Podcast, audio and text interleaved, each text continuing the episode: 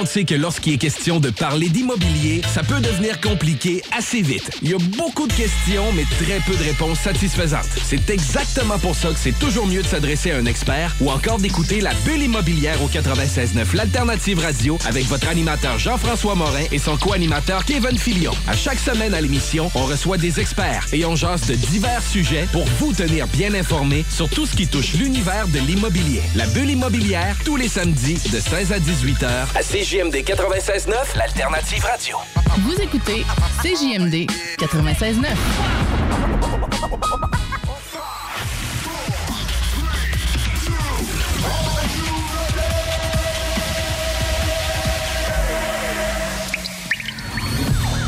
La bulle immobilière. La bulle avec Votre animateur, Jean-François Morin. Jeff, Morin. Courtier immobilier. Et son co-animateur, Kevin Filion. À chaque semaine, on reçoit des experts sur tout ce qui touche l'immobilier. Et on jase. Des questions, des réponses pour tout ce que vous devez savoir dans l'univers immobilier. La, la bulle immobilière.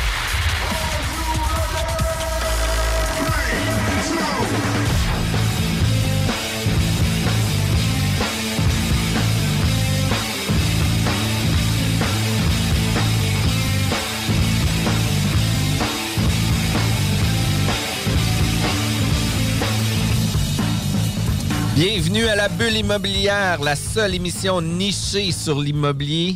Et vous étiez à l'écoute de la sauce juste avant nous. Mon nom, c'est Jean-François Morin, courtier immobilier chez Nous Vendons Votre Maison. Toujours avec mon acolyte Kevin de Plan de Match Renault. Comment ça va? Ça va super bien. L'énergie est bonne, comme très souvent dans le studio. On a un super bon show aujourd'hui pour les développeurs euh, immobiliers. Fait que va être très cool. Mais hein, puis tu sais, les premières discussions qu'on a quand on voit un terrain, puis des fois, tu sais, on, on voit toujours, on recherche toujours du terrain, mais c'est pas toujours sur le un espace terrain vacant qu'il y a des projets réalisables. Ouais. Des fois, il peut y avoir des constructions. Le zonage a changé au fil des années. Puis le zonage peut permettre de maximiser des projets, peut euh, permettre d'optimiser le rendement de l'espace, puis de faire en sorte de densifier peut-être un peu plus que qu'est-ce qui est euh, la norme. Fait que ça, je trouve ça quand même super intéressant. Aujourd'hui, on reçoit David Landry, technologue en architecture pour SA2 Architecture. Salut David, comment ça va? Bonjour messieurs, ça va bien vous autres? Ça va super bien. Écoute, on est euh, super content de te recevoir à l'émission. tu es une personne qui travaille en architecture, mais qui a aussi développé une certaine niche sur du développement de projets, développement de terrain, sur une planification de projet aussi. Puis aujourd'hui, tu profites du moment pour euh, partager ton expérience avec nos auditeurs. Puis on est vraiment content. Puis moi, j'étais vraiment content de te recevoir parce qu'écoute, Un a- ex, un ex d'architecture, Jeff, en plus. oui, exact. de- ici au Cégep de Lévis-Lauzon. Fait que, oui, euh, effectivement, j'ai étudié en architecture ici à Lévis. Euh, puis, écoute, j'aimerais ça que tu me parles un peu de ton parcours. encore une un invité de Montréal, mais tu sais, nous dire comment que l'architecture est arrivée Ben, dans ton parcours professionnel. Moi, l'architecture est arrivée, j'avais 6 ans, euh, grâce à un kit de Lego. un yes. fameux kit de Lego, un aéroport que j'avais reçu pour Noël. Puis, euh, c'est à partir de là. Euh, j'ai commencé à collectionner les Lego, puis je m'étais vraiment spécifié sur, euh, spécialisé dans les Lego de, de ville. Fait que j'avais monté des villes en Lego qui prenaient tout le plancher dans ma chambre. Puis, ça m'a amené à, et venait à, aller étudier en architecture à Montmorency, à Laval. Puis euh, c'est ça qui a fait partie euh, ma, ma bulle à moi. Puis j'ai fait ça toute ma vie. Puis là, maintenant, j'étais encore en architecture. Puis tu vois. euh, Déjà des trucs de ville. là. Ouais, tu- tu ça a commencé jeune. Là. T'avais des ratios dans ta chambre où tu Ben, peut-être pas tu jusque-là, là, au mais terrain, pas loin, pas loin. rue. mais mais tu sais, tu vois, moi, j'avais un ami qui s'appelait Guillaume Soucy, euh, qui était un de mes super bons amis. Puis lui, son père avait fait des tables sur le tour de sa chambre pour pouvoir recevoir la ville Ouais. de, de Lego. Je trouvais ça malade. Puis tu sais, pour vrai, là, moi, c'était comme.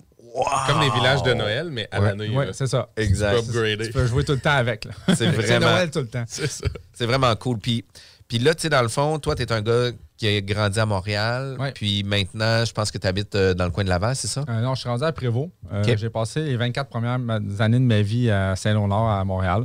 Puis après ça, j'étais à Laval. Puis après ça, là, je suis rendu à Prévost depuis euh, un, bon, un bon six ans.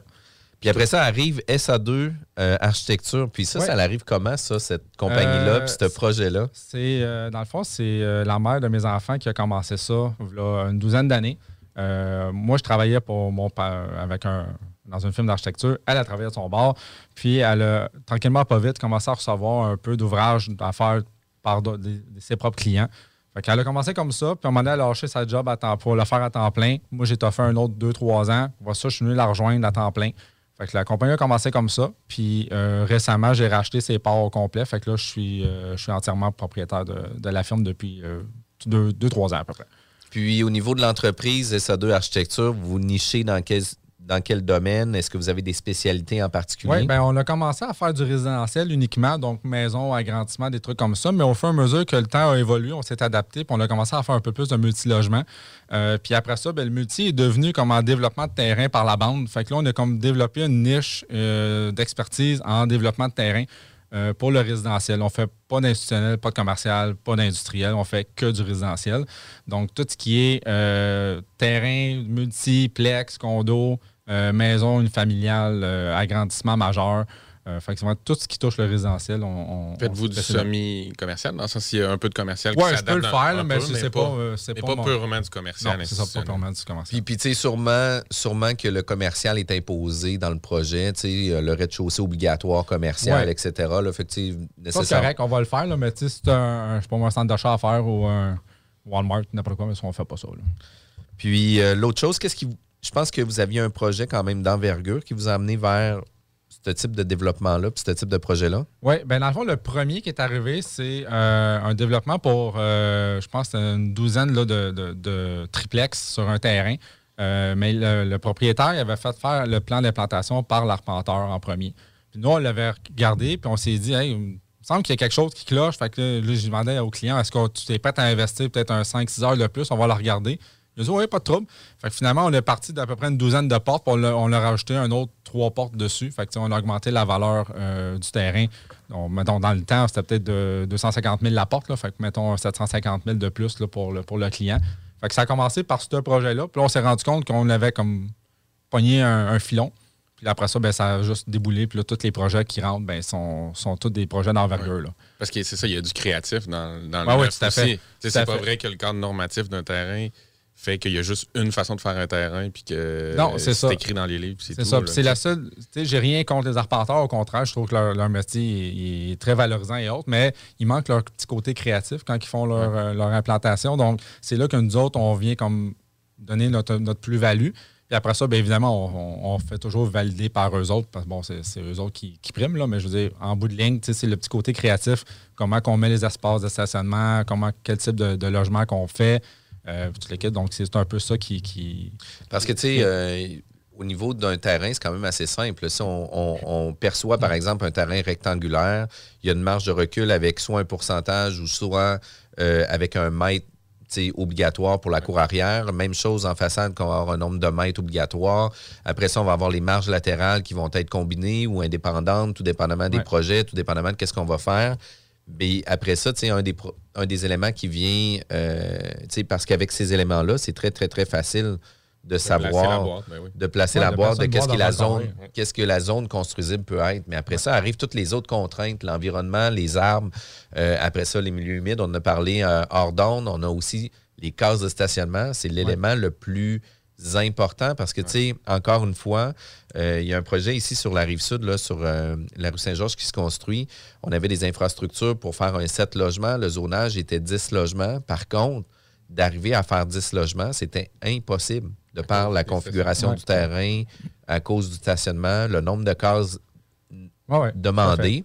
Fait que si on se fait juste, comme tu as dit, Kevin, se, se concentrer sur le cadre normatif, on ne sera jamais capable de le faire. Mais d'arriver dans des dans des volets un peu plus créatifs, ben, l'arpenteur, il va réussir à mettre les, les, balises. Sauf que d'un autre côté, c'est que la volumétrie des immeubles, après ça, la configuration aussi par rapport aux grands logements versus les petits logements, ben, c'est des choses qu'on doit prévoir dans le projet. Puis c'est là que votre expertise vient réellement faire toute une différence. Oui, parce que ça ressemble, je suis curieux de savoir, ça ressemble à quoi le processus créatif dans le sens, est-ce que vous asseyez, mettons, deux, trois de votre équipe et vous dites, bon, ben, c'est ça, ça, ça le cadre narratif, on dessine le terrain, on pitch chacun nos idées de où on peut le placer. Oui, ben, il, y a un peu de, un peu de tout. Dans le fond, c'est que ben, en premier, évidemment, on fait, le, comme, comme expliqué là, avant, on fait le cadre normatif du terrain. Donc, les marges, c'est rare qu'on peut jouer avec les marges, mais des fois, on peut demander des dérogations.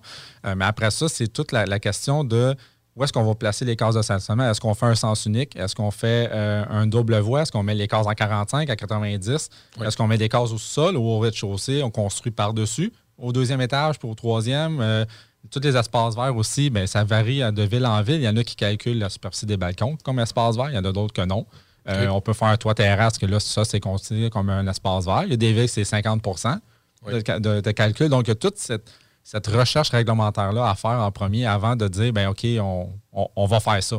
Donc, c'est un peu, un peu de tout là, qui, qui, arrive en même temps. L'usage aussi, moi, pour être dans un projet de ce genre-là, ben, où tu peux mettre les, mettons, les bacs de récupération puis les bacs de poubelle. Comment, est-ce que ça va bien se déneiger? Est-ce que ça va, aussi, qu'est-ce que va être l'opération de l'immeuble après? Il faut que tu le penses aussi. Oui, parce qu'évidemment, il y a toute la gestion résiduelle des matières, euh, justement, le, déneigement et autres.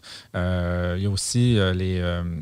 Ben, il y a l'ensoleillement. L'ensoleillement, oui. Parce que c'est sûr que c'est bien beau faire des logements, mais on veut que la qualité des, logements soit là aussi. Parce que, veut, pas, c'est une, une, valeur pour ben le client. Oui, le locataire va le louer, puis il va peut-être pas nécessairement penser à son ensoleillement, parce que bon, c'est pas tout le monde qui connaît ça nécessairement, mais si tu arrives, puis tu construis, puis là, tu viens commencer à louer, puis les gens, ils rentrent, faut comme, oh, wow, c'est super beau, on aime ça, le soleil et tout, la belle terrasse en arrière, ben c'est sûr que ça a un plus-value, puis tu vas ben les louer beaucoup plus rapidement, pour beaucoup plus cher aussi que juste quatre murs blancs. Puis il y a aussi le cas d'un des normes du bâtiment, savoir si tu as besoin de deux issues, c'est quoi tes accès, tes hauteurs, tout ça. Vous regardez ça aussi nécessairement initialement pour pas qu'il y ait des, des surcoûts par après puis que il y a des étapes sûr qu'en partant, oui, c'est sûr qu'on essaie dans le petit plex de mettre aucun corridor commun parce qu'évidemment, c'est de la perte d'espace c'est de la perte d'argent pour le, promoteur. Euh, fait que chacun a sa porte, c'est toujours le meilleur modèle, mais quand on est dans le plus grand, Bien là, c'est sûr et certain que le corridor commun puis les escaliers d'issue, c'est une obligation. Donc, puis en plus, si on est capable de s'arranger pour qu'il soit non combustible, euh, combustible avec, avec 100 gicleurs versus un immeuble incombustible avec gicleurs, bien, on s'entend aussi que ce n'est pas, même, euh, pas le même ratio de coût. Là. Puis arrive aussi toutes les vérifications externes euh, au niveau des sols, les milieux humides, après ça, les bandes de protection riveraine, les servitudes, les types de sols, tous ces éléments-là peuvent avoir une incidence sur le projet réel, parce que si l'importance du sol ne peut ne pas permettre une construction de plusieurs étages, ben, il va falloir peut-être revoir la structure de l'immeuble pour pouvoir. Euh, oui, tout à fait. Euh, je dis, si on parle des sols, bien évidemment, ça prend toujours un test de sol quand on commence un, projet d'envergure. Euh, sinon, bien évidemment, avec l'ingénieur structure, on peut toujours s'attendre à avoir d'autres façons de construire. pour ce qui est des bandes de protection riveraines, bien là, c'est là que l'arpenteur et le biologiste rentrent en ligne de compte si on est capable de faire réduire les bandes de protection riveraines par le biologiste, ben tant mieux, on va gagner du pied carré. Sinon, ben, on, est pogné avec, puis on ne peut pas faire grand-chose la majorité du temps. Quand on fait des grands, grands développements de grands terrains, là où on est capable d'avoir une certaine marge de manœuvre, de dire, ben regarde, on va condamner ce milieu humide-là parce qu'il n'y a pas vraiment de grande valeur, on est capable de récupérer du pied carré. Fait que là, oui, ça peut avoir une, certaine, euh, un certain plus-value pour l'entrepreneur ou le promoteur. Fait que, tu sais, euh, il y a quand même plusieurs vérifications. Fait qu'idéalement, les premières euh, vérifications zonage, usage, bien, bien entendu. La, fameuse grille de zonage, comme on parle. Puis ça, c'est vraiment important euh, de regarder les marges de recul, la zone construisible. Après ça, faire les principales vérifications au niveau construction, tout ce qui est des milieux du terrain, etc. D'avoir tous les rapports, les expertises en main. Puis un coup qu'on a ça, ben c'est là qu'on arrive avec un projet pas mal plus précis, puis que là, on est capable de déposer des projets à la ville ou de faire en sorte qu'on arrive euh, à, proposer un peu mieux. Fait que, ça nous donne une bonne idée sur c'est quoi les premières étapes à regarder sur un démarchage de terrain. Euh, tu vois, moi aussi, j'ai eu l'opportunité d'étudier en architecture, puis il y a plusieurs terrains que j'ai réussi à vendre de par l'implantation que j'avais fait initialement. Fait qu'en faisant ces implantations-là, qu'est-ce qui est arrivé? C'est que j'ai proposé les terrains pré-mâchés à des entrepreneurs qui, là, eux, ont vu un réel potentiel sur le terrain, puis on fait l'acquisition du terrain. Ben oui, parce qu'il arrive avec un, visuel confirmé par la ville que dit, ben, ce terrain-là, tu peux construire un 4plex ou un 6plex, mais là, c'est sûr que la valeur du terrain augmente. Exact. Il y, a, les démarches, on en avait parlé justement avec, euh, avec Kevin de Nomad qui était venu nous voir l'autre fois, comme quoi il avait acheté un projet qui était très avancé dans les démarches, puis dans les, les demandes, les permis de la ville. Puis ça a une valeur, dans le fond. Il a payé ben beaucoup plus cher pour le terrain parce qu'il y avait déjà quelque chose d'implanté, déjà quelque chose de permis. Fait que, comme tu dis, ça valorise le terrain, oui, pour le vendre, puis probablement aussi pour le vendre plus cher. Puis, à titre de vendeur aussi, là, pour valoriser les terrains, là, soyez prêts. C'est plate parce que, nous, quand, quand on arrive comme courtier, on leur dit, écoute, tu vas avoir besoin d'une phase 1, tu vas avoir besoin d'un certificat de localisation. Puis tous les vendeurs, puis je dis pas tous les vendeurs, mais majoritairement, les vendeurs disent tout le temps, écoute, on le fera. On verra. On le On fera verra quand ça sera. Quand on sera rendu. Ouais, c'est ça. Sauf qu'on retarde tellement les processus. On est toujours en attente. Puis, tu sais, le marché immobilier et ce qu'il y en est aujourd'hui, ça bouge énormément. Il faut être prêt. Faut... Puis, tu sais, euh, j'ai des courtiers avec qui je travaille où ce que. Euh, puis beaucoup dans le commercial ces temps-ci où c'est un grand bordel. là. Ils n'ont jamais rien de document. Fait que là, on est obligé de mettre des délais de 120, 180 jours. Le vendeur a l'impression de perdre son temps parce qu'il attend super longtemps après mon, après mon acheteur. Mais mon acheteur, c'est important qu'il fasse ses vérifications diligentes. Puis d'un autre côté, c'est que si ses devoirs étaient faits, ben, en dedans de 60, 90 jours, on serait fini puis on Ben, serait déjà bon passé point, chez le notaire. C'est un bon point. Tout ce que le vendeur a fait, là, les acheteurs n'auront pas à le faire, donc il attend, il attend moins longtemps après des acheteurs potentiels qui fassent leur, leur vérification. Puis, Ouais, tu donné un exemple. Excuse-moi, m'a donné un exemple. euh, on, on est en train de faire un projet, puis euh, le bâtiment date de 1940. Mais à cause du règlement provincial, si la ville n'a pas de réglementation sur la démolition, ben il faut que le projet passe au ministère de la Culture s'il est inférieur à 1940. Fait que, OK. automatiquement, tu perds trois mois. Fait que il faut, ton- faut que ton projet passe au CCU de la ville. Puis après ça, il faut qu'il passe au ministère euh, de la Culture pour approbation parce qu'ils peuvent considérer que c'est un bâtiment patrimonial. C'est sûr que si tu es capable de prouver qu'il est en déc- décrépitude totale, mais tu n'as quand même pas le choix de passer pareil parce qu'il est, trop vieux. Donc, c'est un nouveau règlement qui a été euh, euh, ajouté au, au- auprès du ministère. Ça, c'est souvent dans les plus les, les- les villes qui ont des bâtiments plus ancestraux, ben, dans des quartiers plus vieux, ben, c'est plus difficile de faire démolir l'immeuble. On peut prendre l'exemple de Longueuil qui ont passé un règlement que euh, une certaine zone au complet est- on- doit passer par un comité de démolition aussi parce qu'ils veulent approuver la démolition avant d'approuver la construction. Donc, c'est une autre chose qui peut prendre encore deux, trois, quatre mois d'a- d'attente. Ça change beaucoup dans les délais, surtout pour les offres d'achat. Ah oui, définitivement. Puis, tu sais, au niveau de valorisation, il y a des fois qu'il va y avoir du terrain brut. Puis, il y a des fois qu'il va y avoir du terrain où ce que, le remplissage va avoir été fait, le terrain va avoir été préparé. Bien, sais, les acheteurs sont prêts à reconnaître cette valeur-là aussi. Fait que, tu sais, à la place de payer 6 piastres du pied carré, bien, ils vont peut-être être prêts à payer 8, 9, 10 piastres du pied carré parce que vous allez valoriser votre terrain, vous allez être prêt à passer à l'action. Ouais. Puis, lui, au niveau de sa gestion de projet, il est capable de le planifier dans le temps plus rapidement, puis il arrive à créer son projet, puis créer de la valeur plus rapidement aussi. Fait que tout ça, c'est quand même super important. Euh, on est euh, à la bulle immobilière, vous êtes, on est disponible, ah ben, on est disponible, on est Toujours disponible. diffusé, exact, on est toujours disponible, on est diffusé tous les samedis, 11h. Vous avez manqué l'émission, c'est pas grave, c'est disponible sur Spotify, Apple Podcasts et sur notre site internet, jean-françois-morin.ca. Restez avec nous, on revient parler de la planification de projet. CJMD, l'alternative. Parce que tu as été fraudé. Parce que tu as fait faillite. Parce que tu veux rebâtir ton nom.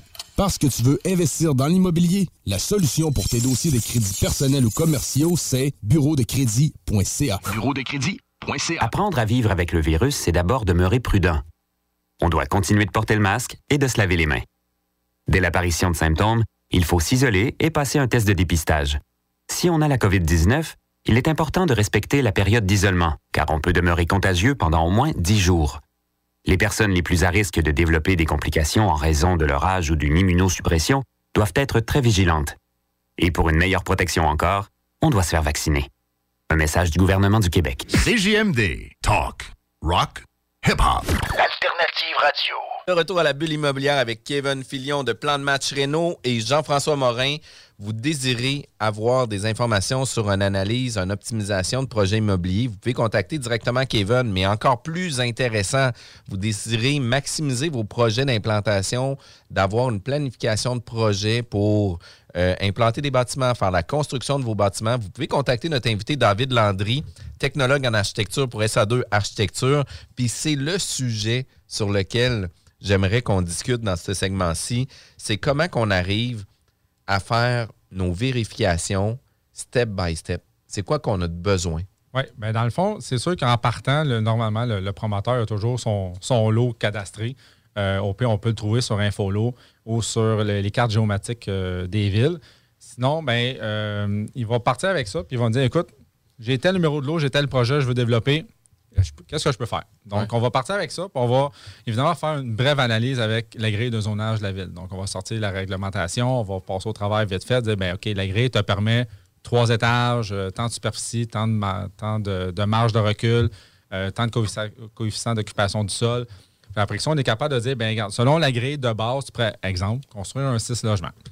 Là, après ça, c'est sûr et certain qu'il y a toujours le ratio de cases de stationnement à tenir compte. Parce que des villes, ça va être genre deux cases par logement. D'autres villes, ça va être un. Ça va être 1,2, dépendamment. Donc, on sait à peu près combien de superficie, à force d'en faire, on sait combien de superficie que ça va prendre pour mettre les cases de stationnement. Donc, on est capable de déjà déterminer, de dire, mais regarde, la- ta grille te dit tu peux mettre un 6 logements, mais si je me fais au ratio de cases, d'après moi, tu vas peut-être finir avec un 4. Parce que, justement, les cases de stationnement prennent beaucoup de place. Donc, Juste avec ça, après ça, le client se peut dire OK, ben mon worst case scénario, c'est 4, mais dans le meilleur des mondes, je pourrais me rendre jusqu'à 6. Fait que là, il va probablement faire son offre d'achat sur le terrain selon le prix qu'on est capable d'avoir pour construire un 4. Mais Ouais. s'il finit après ça avec un 6, ben, tant mieux pour lui. Ouais. Donc, ça, la première chose à faire, c'est ça. Évidemment, il y a toute la question des servitudes sur le terrain. Si jamais une servitude d'égout, une servitude de passage, de vue, des trucs du genre, mais là, c'est euh, des recherches auprès de l'arpenteur que lui doit faire. Euh, mais au moins, il y a déjà une bonne idée de qu'est-ce qu'il peut mettre sur son terrain. Ça, tu es capable de le faire, toi, à titre de professionnel, dans Oui. le sens qu'un client t'appelle puis dit, parce que ça doit arriver des fois qu'il dit, hey, euh, il n'y a même pas d'adresse, c'est au coin de telle rue puis telle rue, puis tu peux-tu me dire, Ouais, ben, le numéro de c'est- l'eau? C'est Ouais, pour ça, que le numéro de l'eau existe. Ouais. Avec InfoLo, on est capable de l'avoir sur le site du gouvernement. Sinon, les cartes de géomatique des villes, Ouais. euh, souvent euh, des MRC, surtout, il y en a. Ouais. Donc, on est capable d'avoir au moins la grandeur du terrain, le numéro du lot dessus, puis ça indique la, la- la grille de zonage aussi. Donc, avec Ouais. ça, on est capable de euh, déterminer au moins le- les grandes lignes du projet. Fait que là, après ça, ben, il y a toute la question, ben, c'est sûr qu'ils ont humides, des trucs du genre, on en a parlé tantôt. Ouais. Euh, fait que ça, ça peut avoir une influence, mais si on reste dans le terrain, mettons, plus standard, euh, qui a comme pas vraiment de zone humide puis de, de contraintes spéciaux, euh, spéciales, ben, à ce moment-là, l'autre étape après, ben, c'est de faire un plan d'implantation. Donc, de dire, ben, OK, on a tant de cases de stationnement, on les implante, il y a tant de marge par rapport à la ligne de l'eau, des trucs du genre. Fait que ça donne un carré au sol.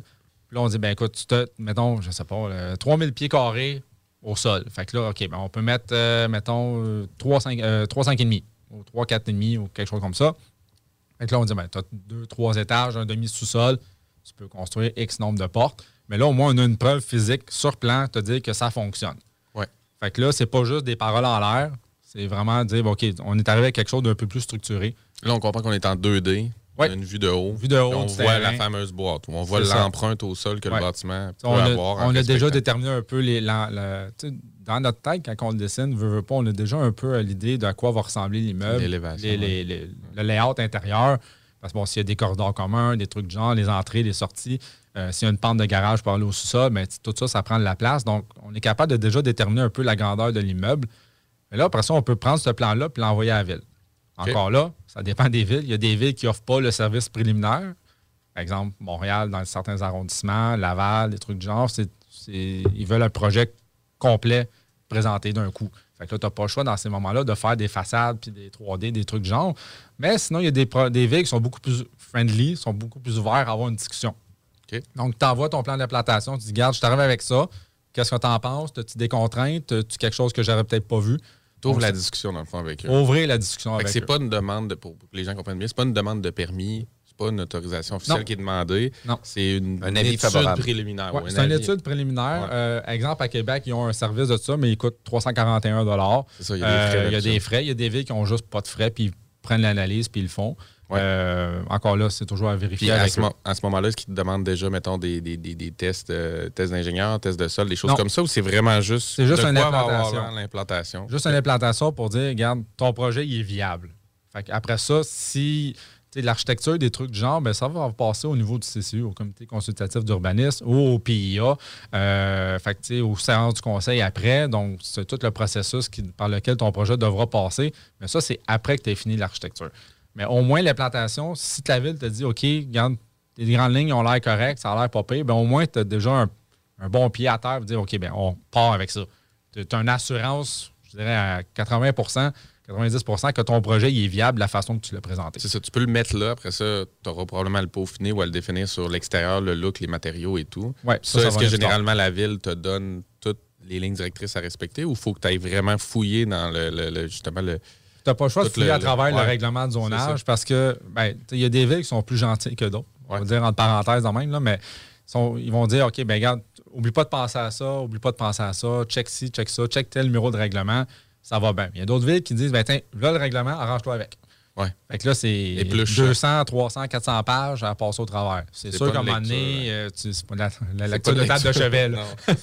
Fait que, tu sais, c'est sûr qu'à un moment donné, à la longue, à force d'en faire, tu sais où regarder. Je ne vais pas aller voir dans la, la section des kits de chargement si j'ai n'ai pas besoin ou je ne vais pas aller voir dans la section commerciale si j'ai pas de commercial. Fait que, à un moment donné, tu es capable de cibler les zones dans le règlement de zonage pour lesquelles checker. Ça, ça va comme devenir, ça va venir après un peu l'implantation parce que c'est souvent des questions de matériaux, le nombre, la quantité, le pourcentage, euh, des- la forme de la toiture, des trucs genre. Fait que c'est vraiment une question de volumétrie.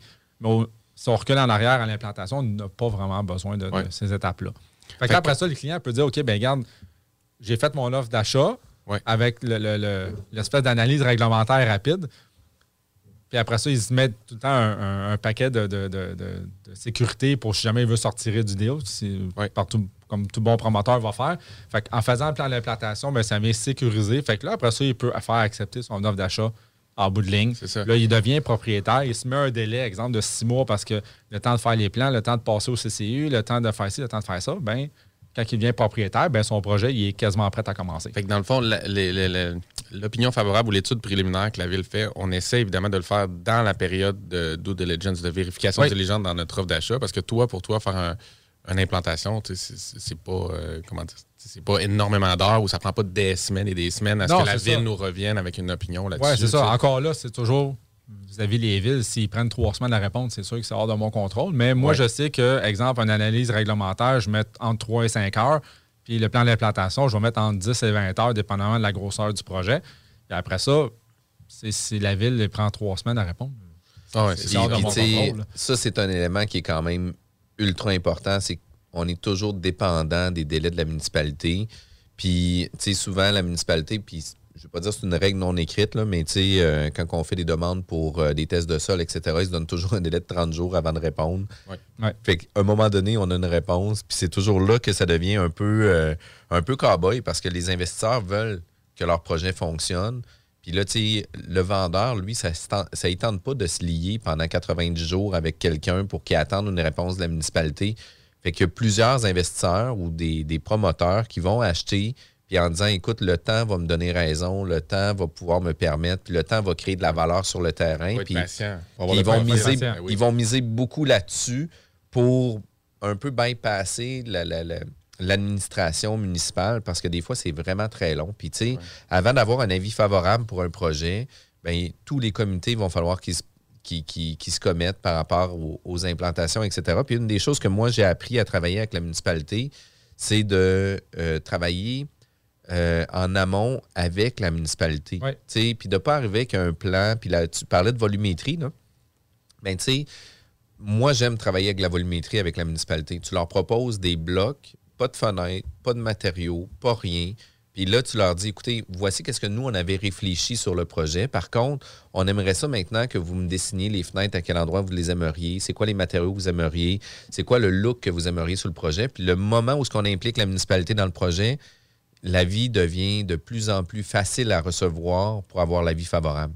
Fait que, tu sais, d'arriver avec des projets pré-manchés, pré-faits, tu sais, à part dans un quartier résidentiel où ce que les normes sont vraiment très simples, euh, ça va être un oui assuré. Mais dans un moment où ce qu'on vient implanter, qu'on a des demandes de dérogation, qu'on est dans un secteur patrimonial ou que c'est plus complexe un peu, il faut travailler en collaboration avec la municipalité puis de faire en sorte qu'on devienne l'intervenant avec qui la municipalité veut travailler. Puis ça, c'est super important. Ben, c'est de la business, comme on là. Oui, c'est de la business. Puis en même temps, je vais donner un exemple. Euh, il n'y a pas longtemps, à Mirabel, ils ont mis un moratoire parce qu'ils n'étaient plus capables de fournir en eau puis en aqueduc.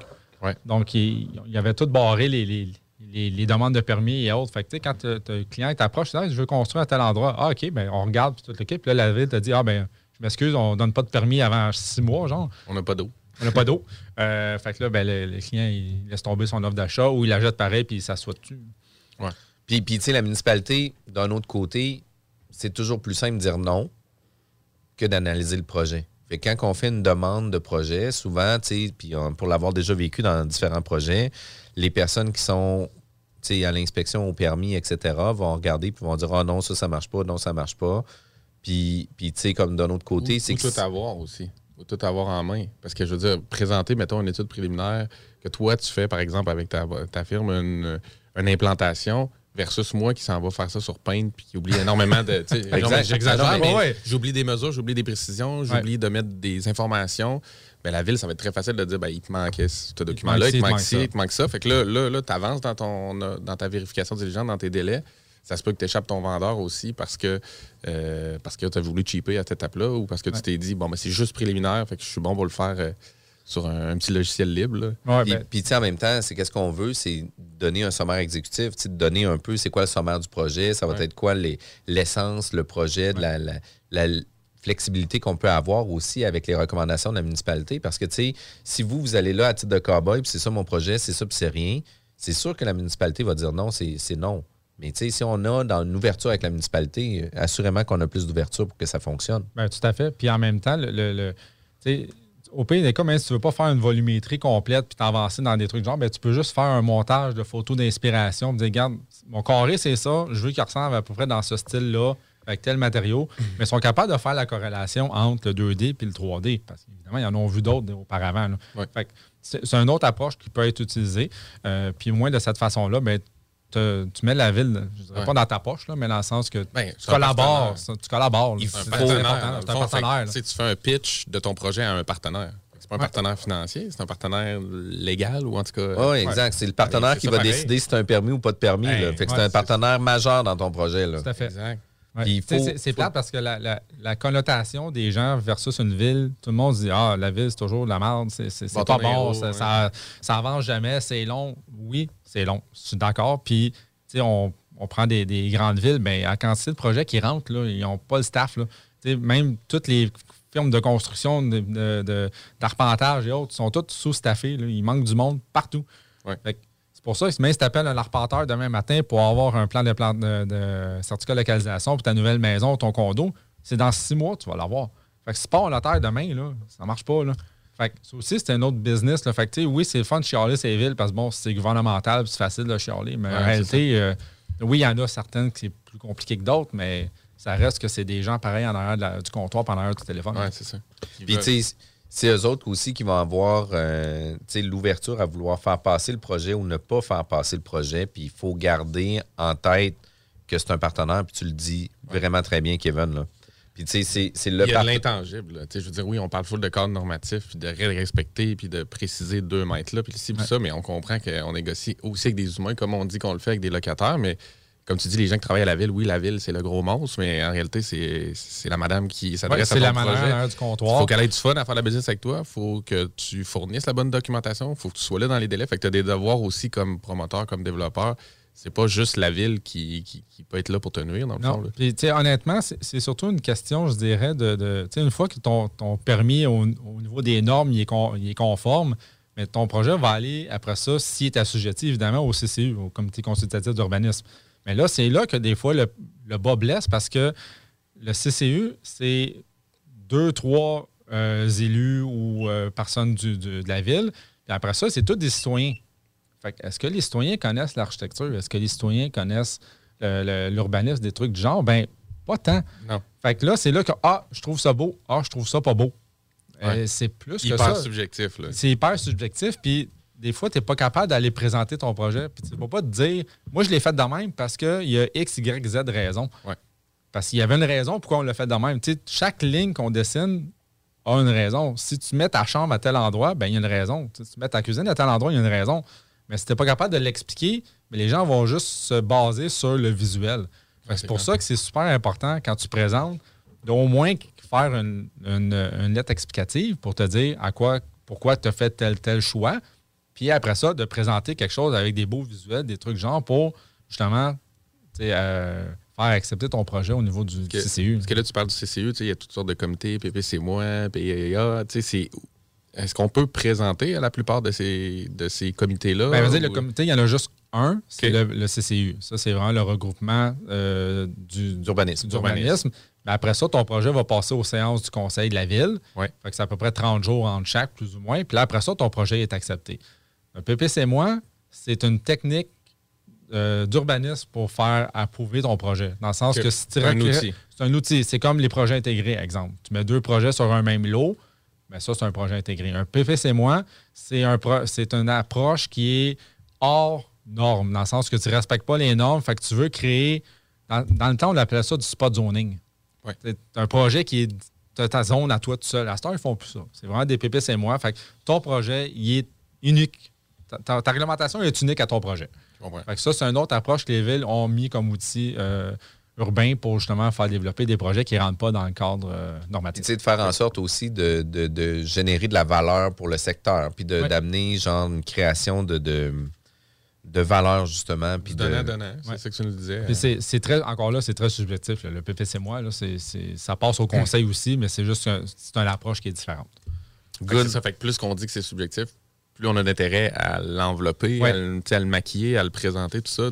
Puis d'autant plus de- d'utiliser des ressources externes comme toi qui sont, qui sont habitués de le faire, en fait. Ouais, Parce que si on fait. est un développeur, puis c'est un premier projet, un premier terrain qu'on essaie de développer, puis qu'on part euh, peut-être avec la mauvaise mentalité ou on est en dualité avec la ville, puis en plus, on n'est pas capable de, de faire notre liste d'épicerie comme il faut, puis de bien présenter nos trucs, ben ça va être encore, tu sais, à un moment Ça va, donné, être encore- ça va être difficile. je vais donner un exemple. Euh, euh, on a fait un, un projet. Il y avait un 6 logements sur un terrain, mais il était assez grand pour accommoder d'autres portes, mais le zonage bloquait à 6 portes. Fait on avait le choix de soit aller en changement de zonage pour rajouter le projet intégré dans la grille ou de demander une dération mineure pour le frontage puis créer juste une bande de- de- d'accès pour aller au, au- au nouveau bâtiment qui est en fond de l'eau. Euh, puis la ville nous a dit, garde, euh, on va pas accepter la, la mineure pour le frontage, mais on va, euh, on va passer comme euh, projet intégré. Donc, ça a passé. On a fait une demande, juste un plan d'implantation, une demande de projet intégré, et ils l'ont accepté. Là, on fait le- le- le- la portion architecture. Il y a différentes, il y a différentes façons d'arriver à ce que tu veux. À tes fins, ouais. les communications sont importantes, puis la relation d'affaires est importante. Puis, tu sais, d'arriver là sur tes grands chevaux, puis d'être fâché contre la municipalité, ça ne viendra jamais vous aider. Puis, il faut apprendre aussi à travailler avec les intervenants avec qui on travaille. On doit comprendre aussi leur rôle, leurs impacts, puis c'est quoi aussi qui les drive à faire leur job. Puis, tu sais, souvent, c'est des, des, des postes où ce ils ont un certain contrôle sur la réalisation et la non-réalisation de votre projet. Fait que c'est important de travailler en amont pour que ça fonctionne parce que souvent, le non devient vraiment, vraiment facile. là. Ben, si si si on t'aimes dé- pas la face, euh, Ça marchera ça pas. part ça Puis ça part marchera pas pour celui-là, mais ça marchera pas pour le Les prochain, puis l'autre d'après aussi. ça t'aide Ouais. pas, mais en réalité aussi, tu deals avec l'administratif, la ville. Il faut que les gens le comprennent aussi. Tu ne deals pas directement avec les élus. Dans le fond, c'est- pas la personne avec qui tu deals la plupart du temps qui tranche au final. c'est ça. Fait que, tu sais, faut d'autres- faut- dans le fond, elle va, travailler avec toi à pousser ton projet, Ton projet. au niveau des élus de la ville. Oui, parce qu'après ça, ton projet, une fois qu'il a passé avec la petite madame au comptoir ou le petit monsieur au comptoir, ben là, il va aller en arrière aux demandes de permis, que là, ils vont, Ouais. même avant ça, il va aller au CCU. Là, évidemment, tu as, le directeur, l'urbaniste qui va être là-dedans, puis tu as peut-être un ou deux conseillers de ville. Ouais. Puis une fois qu'il est accepté, ben là, il va aller en arrière au, au- permis, ouais. à l'inspecteur. Fait que là, l'inspecteur, il va checker tout ton projet, s'il répond aux normes, aux, aux normes, tout le kit. Fait que, ton projet va passer à travers euh, une dizaine de mains. là. Fait que si tu pars mal avec la première personne que tu rencontres, rendu à dixième. euh, Le téléphone, téléphone arabe, arabe, il va avoir bougé. Là. Prends ce mot de dossier-là. je veux pas l'avoir. tu sais, Puis honnêtement, j'en ai connu des urbanistes là, dans différentes villes, puis ils me le disent Y tout a-tu le des temps. couleurs de fiches? Dit, euh, là. Je sais pas c'est des fiche rouge, regarde, tu le traiteras quand ça Je sais pas si c'est des couleurs de fiches, mais tu sais, il me dit quand que tel entrepreneur ou promoteur arrive sur la table, des fois, ils font comme Ah, ça me tente pas de le prendre, tiens, c'est toi qui le fais. Ouais. Ils vont se l'échanger parce qu'ils ils savent qu'ils ont une mauvaise relation. Fait pas, Ouais. euh, ça part mal dans ce temps-là. Il faut faire en sorte que ça marche, puis il faut faire en sorte que ça nous tente de fonctionner. Puis vous avez des projets implantés, vous avez des projets à faire euh, acceptés par la municipalité. C'est simple, contacter David Landry pour SA2 Architecture. Mais au-delà de ça, CJMD fait un tirage de bingo tous les dimanches. Euh, c'est à 15 heures. Puis pour vrai, ils ont donné déjà 150 000 c'est fou. J'ai rejoué encore avec les enfants. On- écoute, on devient des addicts au Ça bingo. de Puis- en même temps, c'est vraiment cool avec les enfants. là. Écoute, c'est tout qu'un C'est toute qu'un- une étape à surveiller les enfants, à savoir que si, ça- si tu fais comme fou ou Tu pas. brûlé, toi aussi, Ah après ah deux heures. hein? On est pareil. Mais écoute, c'est super intéressant. On est obligé de revenir après la pause. Euh, merci, David, d'être avec nous. Puis on va parler juste après la pause, là, justement, des configurations des logements. Parce que c'est beau la volumétrie, c'est beau d'implanter, mais on veut savoir vers où qu'on s'en va à l'intérieur du bâtiment. On revient tout de suite. CJMD 96.9. Apprendre à vivre avec le virus, c'est d'abord demeurer prudent. On doit continuer de porter le masque et de se laver les mains. Dès l'apparition de symptômes, il faut s'isoler et passer un test de dépistage. Si on a la COVID-19, il est important de respecter la période d'isolement, car on peut demeurer contagieux pendant au moins 10 jours. Les personnes les plus à risque de développer des complications en raison de leur âge ou d'une immunosuppression doivent être très vigilantes. Et pour une meilleure protection encore, on doit se faire vacciner. Un message du gouvernement du Québec. Parce que tu as été fraudé. Parce que tu as fait faillite. Parce que tu veux rebâtir ton nom. Parce que tu veux investir dans l'immobilier. La solution pour tes dossiers de crédits personnels ou commerciaux, c'est bureau de crédit.ca. Bureau de crédit.ca. La seule station hip-hop au Québec. De retour à la bulle immobilière avec Jean-François Morin et Kevin Filion. Vous avez des projets immobiliers, c'est simple. Vous contactez notre équipe, jean-françois-morin.ca. Puis, on va être en mesure de réaliser votre projet, soit pour la vente ou soit pour l'achat de votre propriété. On est des machines. Pourquoi pas se plugger? tant Ouais, qu'à être là. Je me demandais si tu avais le bouton pour la F1. Ça va le faire. Merci.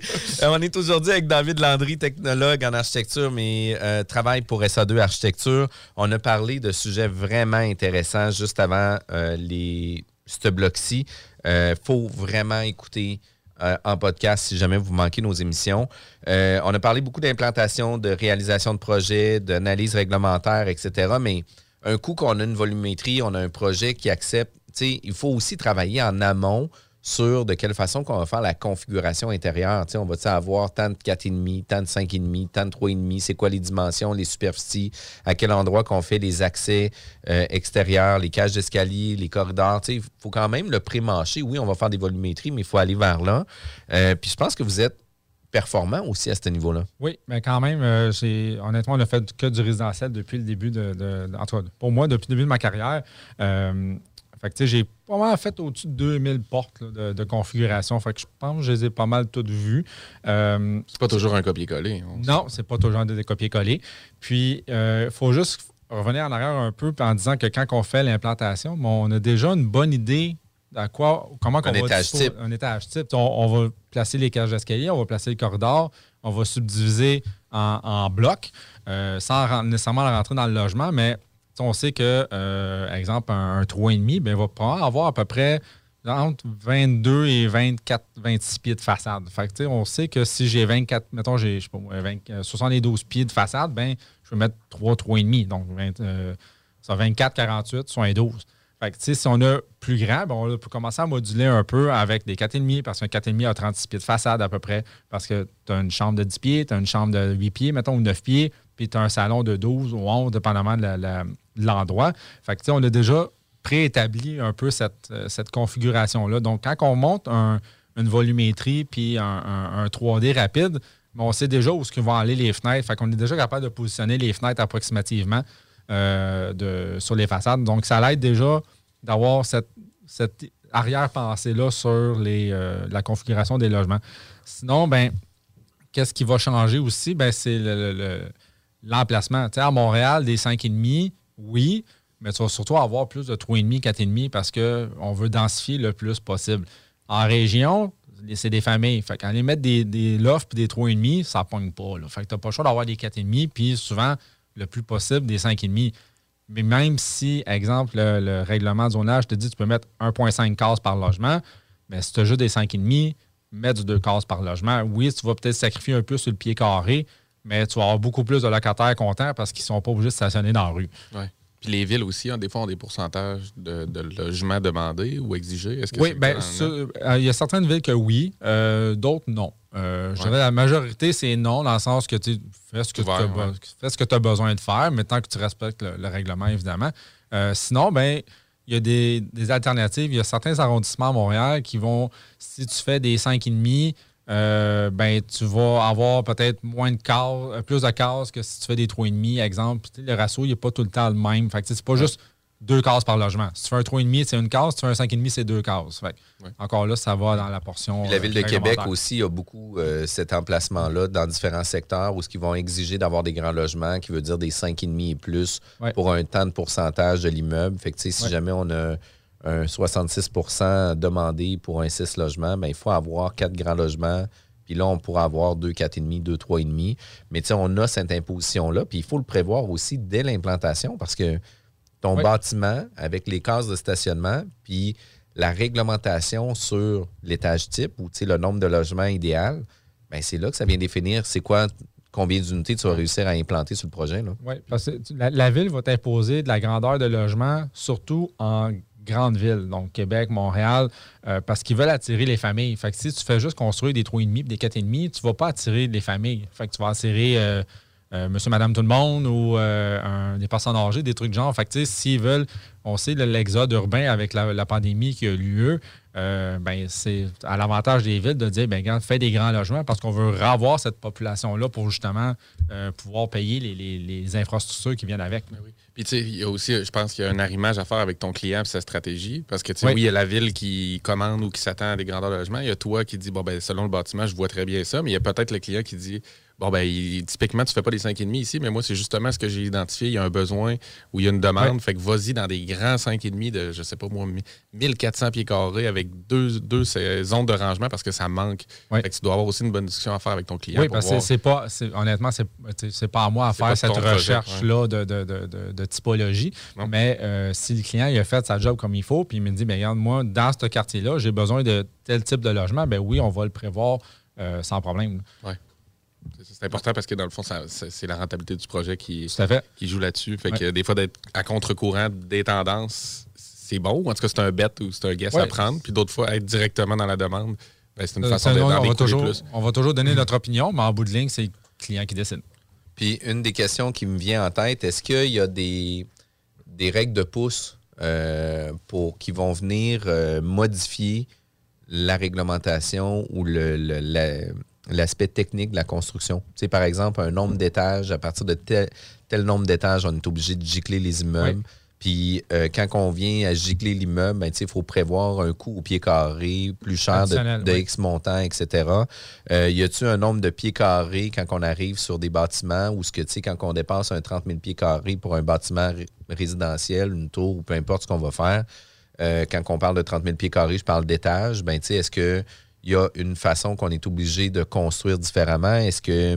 Oui, bien Euh, là, dans le fond, c'est là qu'il rentre la portion. euh, Technique. la portion technique du code, là, donc la section 322, euh, qui parle justement de, de- de savoir c'est quoi la- les- le degré de résistance au feu entre les logements, euh, le- si le bâtiment doit être giclé ou non, son- par rapport au nombre d'étages, par rapport au nombre de rues aussi.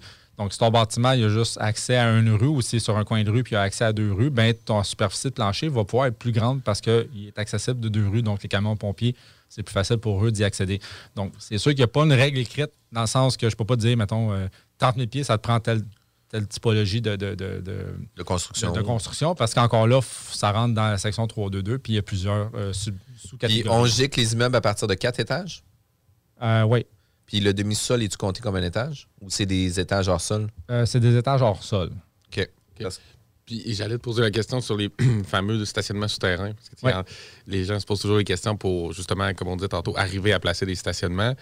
Tu certains vont dire, bon, ben, en bas de 36 logements, oublie ça, c'est impossible de rentabiliser ça. Pourtant, on voit, euh, moi, je pense à ici, à Briqueville, pas loin, un, un projet de, pense que c'est 4 ou 6 logements, puis ils ont tous une porte de garage souterraine. Ouais. Fait que, tu sais, est-ce que tu as justement là-dessus, quand tu guides tes clients, à part peut-être sur l'aspect financier, ou en tout cas, comment tu es capable de leur dire, bon, ben, Ben, ça encore peut là, être ça, intéressant. ça- ça rentre dans le- le- le- le ra- la, la portion euh, implantation qu'on parlait au début, dans le sens que si tu fais un stationnement en sous-sol, ben, tu gagnes plus de superficie construisible au rez-de-chaussée. Parce que Fait que sinon. si tu fais trois unités supplémentaires à 200 000 par unité, c'est 600 000 Est-ce que le 600 000 il est rentable de mettre un stationnement dans un sous-sol.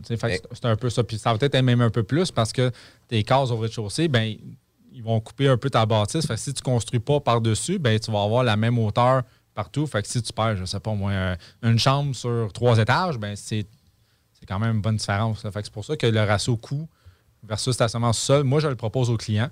Je dis, regarde, si tu le fais au sous-sol, tu as tant de pieds carrés. Si tu le fais au rez-de-chaussée, tu as tant de pieds carrés, mais ça te coûte bien moins cher. C'est à toi à prendre la décision. en C'est ça, tu es capable de travailler, mettons, deux options ou deux plans, Ouais, que le fait. client, après ça, va se retourner vers euh, son entrepreneur, faire Ouais. coter, puis dire, bon, ben, je suis capable de calculer les, les- les plus, les moins des deux options. Exact. Ouais. Parce qu'on s'entend qu'un stationnement souterrain aussi, c'est pas du tout la même offre de service. là. Quand Non, il y a le temps de louer ton logement, il y a des fortes chances que tu puisses le louer beaucoup plus cher parce que tu offres un stationnement un intérieur stationnement chauffé versus dehors. C'est ça, tu as les rangements intérieurs. euh, Tu as les vélos qui sont là, tu as comme beaucoup plus de. de- Ça paraît simple. souvent, ouais. Ça paraît simple, mais tu sais, puis en même temps, au niveau qualité d'immeuble, ben, si jamais arrive un dégât d'eau parce que la, la fondation coule, c'est du quoi? Pas- Tu sais, je veux pas dire c'est pas grave. Non, non, mais c'est dans un parking, ça dérange C'est dans un stationnement. C'est pas mal gère. moins pire que dans une chambre à coucher. C'est ça, ouais. Fait que, tu sais, puis c'est beaucoup plus accessible. euh, Tu sais, tout est plus facile à travailler dans ce sens-là aussi. Fait que, tu sais, il faut le voir sur un aspect beaucoup plus loin que juste euh, le nez euh, collé sur l'arbre aussi. Puis, pour finir, là, j'aimerais ça qu'on parle un peu de, de tendance architecturale. Tu sais, on voit beaucoup, beaucoup, beaucoup de style contemporain, des immeubles modernes. euh, tu sais, euh, il y a Ardenetto, on avait parlé aussi en pré-entrevue, qui lui est plus dans un style là, scandinave moderne aussi. Euh, on voit On que. voit la touche même dans le multi. Là. Ouais, Dans le de multi, plus en on plus. voit un peu le farmhouse. Oui, le farmhouse, il est en train de faire. Ben, ce qu'il y avait avant, c'était du contemporain. Le contemporain a laissé place un peu plus au moderne. Euh, le farmhouse, c'est comme rentré il y a peut-être un an et demi, plus ou moins, euh, surtout dans le petit résidentiel. Donc, les maisons blanches, fenêtres noires, euh, toit, en angle, deux versants, Bois avec du bois apparent. Ouais. Euh, donc, ça, c'est comme. On est dedans présentement. Est-ce que ça va rester? Encore là, d'après moi, ça va faire son temps comme toutes les autres. C'est des modes, C'est une mode qui va, qui va passer. Euh, moi, personnellement, euh, j'aime bien le farmhouse parce que euh, il reste quand même dans le style de la maison standard. Donc, tu sais, le toit à deux versants qu'on avait dans les maisons canadiennes, qu'on avait dans les maisons québécoises, ben, il est encore là. Donc, ce style-là, d'après moi, va peut-être vieillir un peu mieux que, par exemple, le, le- contemporain qui a euh, les toits quatre versants avec euh, du faux bois à l'extérieur puis des fenêtres noires en avant, mais des fenêtres blanches sur les côtés et en arrière. C'était comme des anciens projets des années 90 qui ont repris puis qui ont juste changé la façade pour le mettre au goût du jour. Fait que ça, d'après moi, ça va peut-être moins bien vieillir. Mais si on prend le, le- vrai farmhouse, euh, d'après moi, ça devrait passer le temps. Puis, puis le fait aussi d'avoir du bois, puis de ramener le bois. Puis, tu sais, on parle bois, là, mais tu sais, euh, il y a des produits maintenant en acier. euh, Ouais, C'est pas pas, du vrai, nécessairement. C'est pas toujours du Mébec non plus, mais de ramener le cachet bois Ouais. euh, vient donner un, un effet de chaleur, tu sais, vient vraiment comme Ben, euh, la façon que les réconforter les gens, Ben oui, aussi. c'est- ça, c'est la façon que les gens se logent aussi. Ils ont besoin d'avoir un peu plus d'émotion ou de sentiment d'être chez eux malgré qu'ils louent un endroit. Oui. Je pense que ça se prête aussi à le multilogement ou peut-être typiquement dans les années 80-90, ben, c'était juste, gars, j'ai un toit, je loue, je fais un temps là, puis j'essaierai d'accéder à la propriété. Là, on est comme, on est prêt à vivre un style de vie qui est en location peut-être plusieurs années, mais si on paye 1200, 1400, 1600 par mois, assurément qu'on voudrait peut-être d'autres choses qu'une boîte. Ouais, surtout, euh, surtout le fait que les gens sont maintenant plus conscientisés à ce que leur environnement leur apporte Ouais. du bonheur. Donc, si on arrive avec des, des quatre murs avec une petite fenêtre dans, dans le salon, ben, c'est pas agréable pour personne. là. Je veux dire, tu n'as pas, de lumière, tu n'as pas, pas d'énergie, tu n'as pas rien. Là. Fait que c'est sûr que oui, tu vas peut-être louer moins cher, mais tu vas avoir, tu vas avoir les, les gens aussi qui n'ont pas les moyens de payer aussi cher Ouais. non plus. Donc, tu sais, si tu es capable de louer, des- d'avoir des produits euh, qui donnent de la chaleur aux gens, qui donnent euh, de l'ensoleillement, qui donnent un- une fonctionnalité, euh, puis, ben, c'est sûr que ça attire une, un- une clientèle qui va être beaucoup plus enclin à vouloir rester plus longtemps. Donc, tu as une Ouais. stabilité au Oui. niveau du locataire aussi. tu as une rétention, puis ça veut pas dire nécessairement que c'est des projets plus coûteux. Dans le sens Non. que toi, tu essaies, c'est pas parce qu'on dit je te donne un mandat de multilogement que tu vas dire bon, ben, je vais au strict minimum, je veux pas d'architecture, pas de truc flyé parce que ça va tout, va te coûter plus cher, puis le client va nécessairement Non, toujours dire non. Il y a toujours, tu sais. il y a toujours un, un- un- un Un juste aspect de- milieu. C'est ça, il y a une balance à quelque part. là. Donc, tu sais, c'est sûr que je dis au client, ben, dans les aires, dans les aires de vie, mets des grandes fenêtres, ça vaut la peine. Dans Ouais. une chambre, bon, tu dors, tu fermes ton rideau, la fenêtre n'a pas vraiment autant d'importance que ça, à moins que tu aies une vue. C'est Ouais. sûr que c'est une vue d'une montagne ou un lac, ben là, c'est pas la même chose. Mais si tu vois euh, l'autre triplex au bord de la rue dans ta chambre, il n'y a pas vraiment d'intérêt. Ouais. C'est sûr qu'encore là, c'est toute une question d'orientation de logement quand on fait la planification d'un étage type. Ben, où est-ce qu'on va mettre les chambres, où est-ce qu'on met les aires de vie, où est-ce qu'on met les balcons? Ben, sais, je ne veux pas avoir un balcon qui donne sur la- la- le, le- le container à déchets du voisin d'à côté. là. C'est clair. Puis là, dans le fond, comme tu dis, ça bouge. c'est- Je veux dire, toi, il faut que tu t'adaptes aussi au, au mode, aux, nouvelles tendances. nouvelles tendances. Mais c'est quoi, mettons, actuellement, les mosques que tu te dis, bon, ben, c'est- vraiment bien d'être capable de placer ça dans un logement type. euh, Ben, présentement, je te dirais, dans les logements, c'est évidemment les grands balcons puis les grands aires de vie. Euh, Ça, c'est toujours un must. C'est sûr que les cuisines, les, belles cuisines, bon, ça, on s'entend, les belles cuisines, des trucs du genre, mais euh, le fameux îlot encore la cote? Oui, l'îlot est Et puis, encore puis, tu in. sais, autant. Mais ben, pas en bois de grange, par exemple. Ça, c'est, ça, c'est fini. C'est plus dans le sous-sol, euh, dans le manscape. Mais, mais tu sais, il faut, faut pas oublier aussi que, tu sais, il y a eu des modes de vie aussi antérieurs que, tu sais, à l'époque, les maisons, chaque pièce avait sa fonction. Euh, on allait Ouais, la cuisine est en cloisonnée. Là. Exact. Puis, Ouais. chaque pièce avait sa fonction. Maintenant, on est beaucoup plus dans un style libertin. On veut recevoir des gens, on veut voir les gens. Fait qu'on est beaucoup plus dans les aires Partout ouvertes. en même temps. Puis, on veut voir tout le monde. On a des enfants, on veut les avoir euh, sur le même étage que nous. Euh, euh, très rare. Puis, tu sais, euh, je fais juste réfléchir à la maison chez nous. Le rez-de-chaussée, euh, il y a une salle de bain, puis c'est Ouais, tout. ben mais oui. sinon, c'est ouvert euh, quasiment complètement. Là. Ouais. Puis, puis, tu sais, ça nous permet de, de- d'avoir une vue d'ensemble sur l'entièreté de la propriété. Puis les heures de vie, majoritairement, sont là. Fait que, tu sais, pour nous, c'est important de voir nos gars où ce qu'ils sont. C'est pareil, mais c'est pareil en logement, c'est ça. C'est pareil. Exact. Les gens qui se logent ont les mêmes demandes, les mêmes attentes, les mêmes façons Ouais, de vivre. mêmes- c'est- c'est- c'est- Moi, ce que je, trouve encore déplorable, c'est un, c'est un exemple parmi tant d'autres. C'est quand tu rentres dans une nouvelle construction, un condo, peu importe, puis tu t'en vas dans la cuisine, puis là, tu te réveilles la tête, puis tu vois le bol de toilette. Ça, c'est un no ça, c'est way un pour no toi. way, là. Je veux dire, c'est- c'est pas- tu tu fais à manger, puis là, la personne sort, puis tu elle vient d'aller aux toilettes. C'est comme. Là, tu, tu le vois qu'elle n'a pas les mains humides. Là. T'évalues. Ouais, t'évalues, exact. C'est une question de configuration, puis c'est honnêtement, c'est rien. là. C'est juste de changer la porte de, place. là. Ouais. C'est une affaire de 30 secondes sur un plan. Ouais. C'est tous des petits détails de même que je trouve que euh, souvent les gens font pas attention. Puis, le rangement, peut-être aussi, je sais pas. Oui, le rangement, c'est toujours un c'est- must, là. ben, c'est ça, on essaie de plus en plus en mettre, parce qu'on oui, on rapetisse nos habitations, mais oui, on essaie d'épurer, mais on finit par. euh, par avoir un Ah ouais, vélo ouais. quand même, puis on, ouais, on finit quand même. puis- Oui, puis c'est pour là que le- souvent on met les rangements sur les balcons ou dans le cabanon sur le fond de terrain ou dans un sol, c'est un garage euh, souterrain. là. Exact. C'est des points qui sont super importants. Euh, les toits verts sont encore en demande. Puis, tu sais, les toits verts deviennent aussi une alternative sur euh, les superficies obligatoires pour des espaces verts, etc. Puis, il y a aussi euh, différentes solutions pour les espaces verts. Là. Euh, ça ne veut pas dire nécessairement parce que on demande 25% d'espace vert qu'on ne peut pas utiliser l'espace vert en stationnement. Il y a des solutions pour ça aussi. Là. Oui, bien ça, encore là, c'est vraiment une question de réglementation de ville parce qu'il y a des villes qui vont autoriser que ton stationnement, si tu mets, mettons, du pavage alvéolé, ben il va considérer qu'il vaut, mettons, euh, 10% d'espace vert. Il y a d'autres villes qui vont dire si ton balcon il est plus grand que telle dimension, il est considéré comme un espace vert parce que les gens peuvent l'utiliser puis l'aménager. Sinon, ben, tu as toujours le traditionnel espace vert sur la toiture. Sauf que là, c'est sûr qu'en termes de coût, c'est pas le. Puis on parlait de toits blancs aussi. Les toits blancs, qu'est-ce que c'est? C'est Dans le fond, c'est de la question de la membrane, parce qu'originalement, on mettait des membranes noires sur les toits. Montréal, entre autres, a instauré un règlement qu'ils doivent avoir un, un indice de réflectance là, sur, sur la toiture. Donc, c'est pour ça qu'ils ont inventé des nouvelles membranes de toit qui sont blancs, carrément. OK. qui Fait que- conserve moins la chaleur, en fait. Qui. Conserve moins la chaleur, donc, le- le- en fond, le, le bâtiment devient euh, moins, euh, moins chaud. Moins chaud, Puis, tu sais, en même temps, c'est que si le bâtiment devient moins chaud, qu'est-ce que ça doit donner aussi? C'est que ça doit donner une espérance des matériaux beaucoup plus Oui. longue aussi, parce que le soleil vient prématurer aussi les matériaux. Exact. Ouais, t'as moins le- les, les rayons UV abîment moins le, le matériel. C'est aussi comment le bâtiment performe, puis comment. Qu'est-ce qu'il donne à son environnement, là, à un moment donné? Ouais. euh, Ben, c'est pour, ça, c'est pour ça que je disais tantôt que oui, c'est bon de redonner à la ville quand tu crées un projet, mais c'est bon de redonner point. Dans le sens que ta bâtisse doit pouvoir donner quelque chose à quelqu'un. Fait que tu sais, c'est bien beau de dire je vais habiter dedans, mais qu'est-ce que cette bâtisse-là va donner à la personne qui habite dedans? Puis moi, euh, je vais juste penser, tu, tu disais tantôt la terrasse ou le, le- le- le truc vert. Je voyais un promoteur justement derrière moi qui se demandait à Montréal Bon, ben, je fais une terrasse sur le toit. Est-ce que ce serait plus intéressant de faire une très grande terrasse, mettons de 50 à 60 personnes qui peuvent en profiter, ou plusieurs petites terrasses?